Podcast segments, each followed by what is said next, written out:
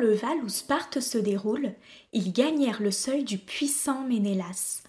De son fils, de sa fille, à ses amis en foule, ce prince offrait chez lui le nuptial repas. Sa fille, il l'envoyait au bouillant fils d'Achille.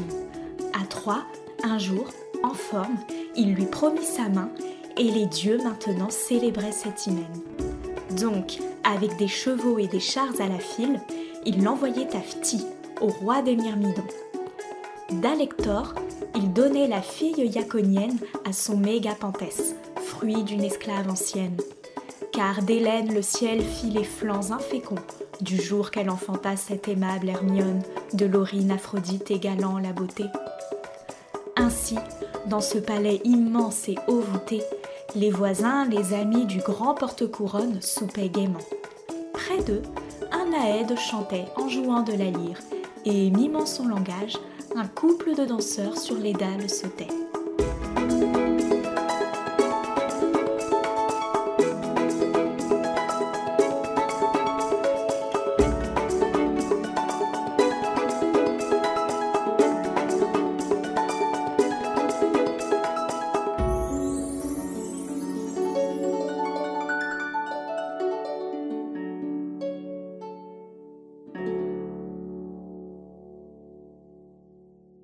Au porche en ce moment, avec leur attelage, le héros Télémaque et le fier Nestorin s'arrêtèrent. Le bruit fait sortir Étéon, intendant dévoué du noble souverain. Il rentre et, d'une voix qui comme un trait résonne, annonce la nouvelle au blond pasteur de Jean. Voici deux étrangers, ô mon céleste maître, deux hommes que pour Dieu on pourrait reconnaître. Dis s'il faut dételer leur coursier diligent, ou bien que par faveur un autre les maisonne. Mais le blond Ménélas, enflammé de courroux, Hier tu n'étais pas sot, Boétie d'Étéon. Or, comme un enfant tu tiens des propos fous. N'avons-nous pas humé d'étrangères écuelles, nous, avant d'être au port? Puisse Zeus désormais de tels mots nous garder. Allons vite, dételle, et que ces voyageurs s'approchent de nommer et l'intendant de courir au passage, entraînant avec lui ses aides journaliers. Il délivre du joug les galopeurs en nage et vont les attachant à d'équins râteliers qu'ils fournissent des emperlées d'orge blanche. Le char est appuyé contre un mur éclatant. Ensuite, aux visiteurs on ouvre porte franche.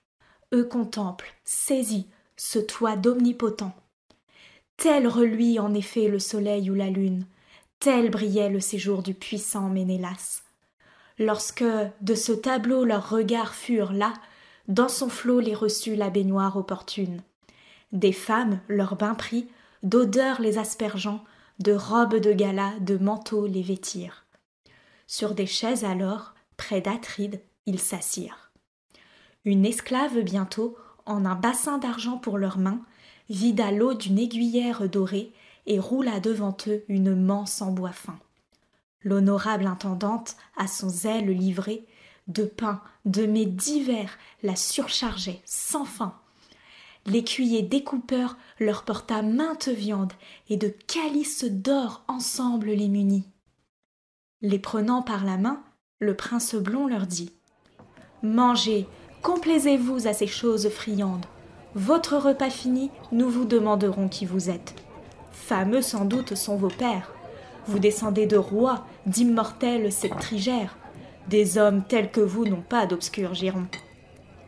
À ces mots, il leur sert les chines succulentes du bœuf couvrant sa table en rôti d'apparat.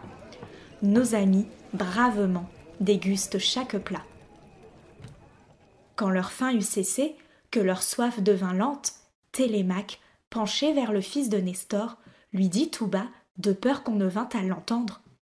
Vois donc, Nestorides, compagnon cher et tendre, comme éclatent partout, variant leur décor, l'airain, l'or, l'électrum, et l'argent, et l'ivoire. De Zeus olympien tel sera le pourpris.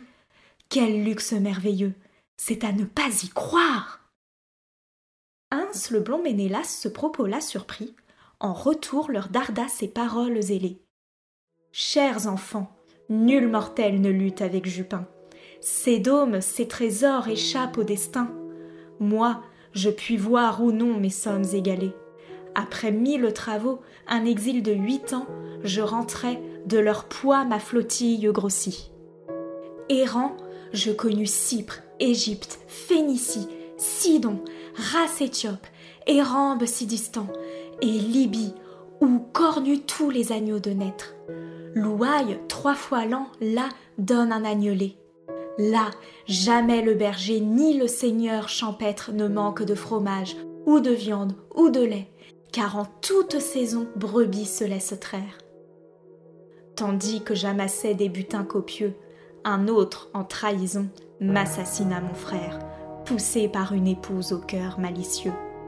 Aussi, de ces grands biens je jouis sans béance. Vos pères, quels qu'ils soient, vous auront tout compté, car j'ai beaucoup souffert et vu fuir l'opulence d'une vaste maison riche à saturité.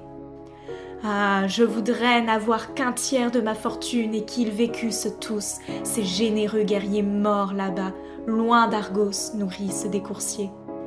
Je pleure et je gémis sur leur perte commune. Au fond de mon palais, fréquemment retiré, tantôt je me désole et tantôt je m'apaise, car on se lasse aussi d'un deuil trop concentré. Mais il est un chagrin qui plus que tous me pèse, qui me rend le manger et le dormir odieux. C'est que nul Achéen n'endura tant de peine qu'Ulysse en supporta.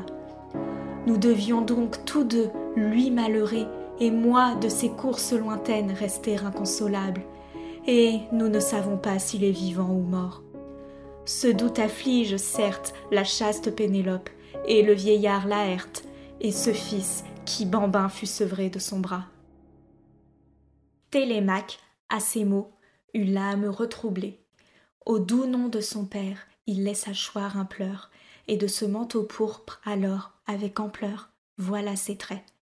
Le roi le reconnut d'emblée, mais longtemps médita dans son cœur attentif s'il valait mieux louir le premier sur son père ou bien l'interroger, éclaircir le mystère. Tandis qu'il balançait ainsi méditatif, Hélène, de sa chambre élevée odoreuse, descendit. Telle on voit Diane à l'arc divin. Adraste lui présente un fauteuil ivoirin, Alcipe un tapis fait d'une laine moelleuse, et Phil un corbillon d'argent dont d'Alcandré épouse de Polybe à Thèbes dans l'Égypte, où riche est chaque toit des combles à la crypte. Le prince eut du mari deux bains d'argile ouvrés, deux tripodes jumeaux, dix talents d'or en barre. Sa femme obtint d'Alcandre à son tour deux beaux dons. Une quenouille d'or, un ovale talard d'argirose massif, bordé d'or un cordon. C'est ce brillant panier que Philo, la soubrette, apportait plein de fils savamment déliés. Dessus gît la quenouille à laine violette. La reine prit son siège, un banc soutint ses pieds. Puis elle interpella son époux sans attendre. Savons-nous, Ménélas, enfant de Jupiter, de qui nos visiteurs se piquent de descendre? Feindrai-je ou non? Mon cœur m'incite à parler clair. On ne vit, et du sort j'admire le caprice, homme ou femme à quelqu'un être plus ressemblant que ne l'est cet effet beau rejeton d'Ulysse, Télémaque, laissé bambin par ce vaillant, quand vous vîntes les Grecs pour moi face de chienne, livrés sous Ilion de terribles combats. En ces mots répondit le blond roi Ménélas. Ta pensée est d'accord, ô femme, avec la mienne. Oui, ce sont là les pieds et les mains du héros, l'éclair de ses regards, son front, sa chevelure. Lorsque, me souvenant d'Ulysse à l'aventure, j'ai dit combien pour moi son corps souffrit de maux, ce jeune homme a versé plus d'une larme amère et s'est couvert les yeux de son manteau pourpré. Pisistrate, aussitôt, d'un accent pénétré. de Ménélas, fils de Zeus, chef prospère, c'est bien l'enfant d'Ulysse ainsi que tu le dis. Mais, convive nouveau, surtout esprit modeste, il craint de proférer des discours trop hardis devant toi, dont la langue a le miel d'un céleste. L'écuyer gérénin, Nestor, m'a député pour lui servir de guide. En effet, il désire de toi-même savoir ce qu'il doit faire ou dire. Le fils d'un père absent végète maltraité dans sa propre maison, faute de soutien ferme. ainsi pour Télémaque. Au loin court son auteur, et nul de ses sujets ne l'arrache au malheur. Le blond roi Ménélas répondit en ces termes. Grand Dieu, j'ai donc chez moi le fils de l'homme cher qui pour mes intérêts supporta mille épreuves. Certes, sur tous les Grecs, il aurait eu des preuves de ma chaude amitié, si le haut Jupiter eût à nos prompres nefs rouvert nos douces plages. Il aurait dans l'Argos une ville, un palais, étant venu d'Ithaque avec tous ses bagages, son fils, son peuple entier. Pour lui, je dépeuplais quelques cités voisines à mon sceptre soumises. Là, nous nous serions vus l'un l'autre fréquemment, et rien n'aurait troublé notre union exquise jusqu'au funèbre jour du commun dénouement. Mais un Dieu nous devait envier cette chance, puisqu'au loin, de par lui, ce seul preux demeura. Ce langage attendrit l'assistance. Hélène l'argienne, enfant de Zeus, pleura. Télémaque de même, et Ménélas encore. Nestoride, à son tour, eut des pleurs convaincus car il se souvenait du noble Antilochus qu'oxy l'illustre enfant de la brillante aurore. Plein de ce souvenir, il dit ces mots volants. Atride, en son palais, dans nos propos d'usage, quand de toi nous parlions, Nestor aux cheveux blancs t'appela maintes fois des mortels le plus sage. Eh bien, si c'est possible, écoute. Le festin où l'on gémit m'abat, mais demain, de bonne heure renaîtra l'aube. Alors je comprends que l'on pleure les guerriers qui sont morts, subissant leur destin. Pour les tristes défunts, le seul tribut qu'on sache est de tondre son poil, de geindre à l'unisson. Mon frère aussi mourut. Il n'était le plus lâche des Argiens. Tu dois l'avoir connu, moi non. On que je ne le vis, mais on dit qu'Antiloque fut un type accompli de coureur, de guerrier. Le blond roi Ménélas alors de s'écrier Ami, tu viens de dire au cours de ce colloque ce que dirait, ferait un sage, ton aîné. On voit quel est ton père à la phrase limpide. On reconnaît le sang de l'homme que Chronide, comme enfant, comme époux, a voulu fortuner. C'est ainsi qu'à présent, à Nestor il concède de vieillir en repos au sein de sa maison, et d'avoir des enfants braves, pleins de raison. Donc laissons là les pleurs du moment qui précède. Ne songeons qu'au repas, qu'on nous verse de l'eau sur les mains. Aux lueurs de l'aurore prochaine, Télémaque avec moi causera de nouveau. Asphalion, que le devoir enchaîne au puissant Ménélas, ondoya toute main. À l'attaque des plats, chacun alors procède. Or, la divine Hélène ourdit un plan soudain. Dans le vineux cratère, elle mit un remède calmant peine et courroux, effaçant tous les maux. Qui goûte de ce suc mêlé dans un cratère, d'un jour ne mouillerait ses conduits lacrymaux, quand même serait mort et son père et sa mère, quand même sous ses yeux l'airain égorgerait son frère bien-aimé, son tendre fils unique. La reine avait ainsi main rare spécifique que l'épouse de Thon, Polydame, en secret lui fournit en Égypte, où le sol gras fait naître mille herbes dont l'ensemble est propice ou fatal.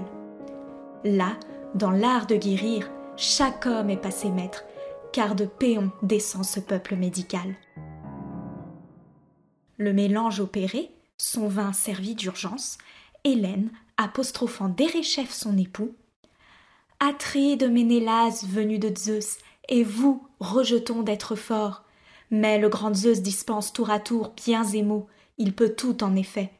Festinez maintenant, et, joyeux sur vos chaises, écoutez mes récits. Leur choix sera parfait. Point ne dénombrerait ni prendrait comme thèse les multiples travaux d'Ulysse le Constant. Mais je raconterai ce qu'entreprit ce brave chez le peuple troyen où vous souffrîtes tant. Il se meurtrit de coups d'une apparence grave et, saint de vil haillon, à l'instar d'un valet, il aborda les murs de la ville ennemie. À quelque mendiant notre homme ressemblait, lui qui, sur les ponts grecs, ma foi, ne l'était mis. Dans Pergame, il entra sous ce déguisement. Nul ne le connaissait, moi seul vis la ruse, et je l'interrogeai. Côte-le, il me ment. Mais quand je l'eus baigné, frotté d'huile profuse, vêtu de neuf, quand j'eus formellement juré de ne point découvrir Ulysse au populaire avant qu'il eût rejoint ses tantes sa galère, vite de vos projets il me fit le narrer. Après avoir fait rue main guerrier de sa lame, il regagna son camp et le renseigna bien. Les Troyennes poussaient d'affreux cris. Moi, mon âme se pâmait car je n'enviais plus rien que ma maison. Mes pleurs accusaient Aphrodite qui m'avait mise là, loin de mon sol si doux, loin de mon Hermione, et du lit d'un époux qui ne le cède à nul en attrait, en mérite. En ces mots lui répondit le blond roi Ménélas. Tu viens de nous parler, ô femme, avec critère. J'ai connu les conseils, la prudence ici-bas de main héros. J'ai vu presque toute la terre. Mais nulle part mes yeux ne virent de mortel dont le cœur surpassa celui du noble Ulysse. Que n'a-t-il point osé ce chef plein d'artifices dans ce cheval de bois où siégeait tel et tel des meilleurs Grecs, en fraude apportant le carnage?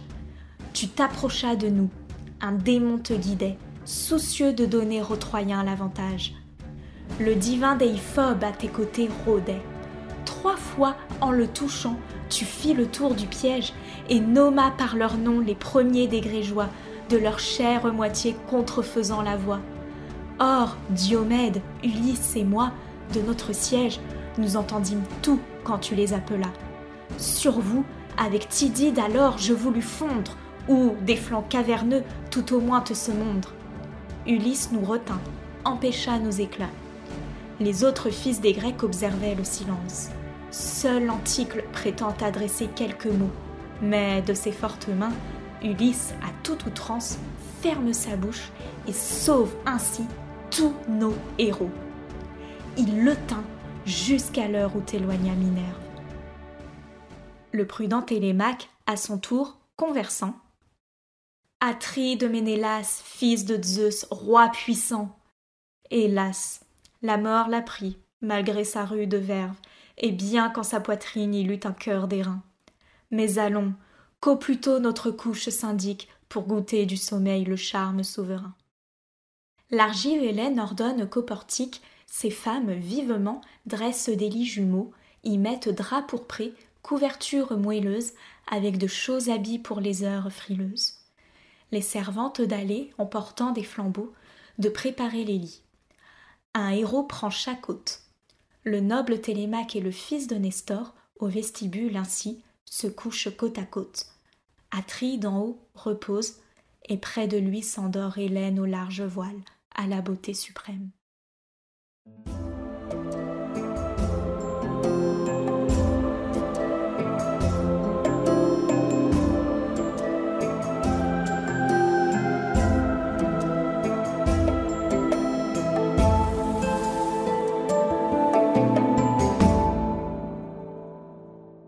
L'Odyssée par Homère. Traduction par Ulysse de Séguier. Lecture par Charlène Torres. Composition et interprétation des musiques par Alexandre Jaunet.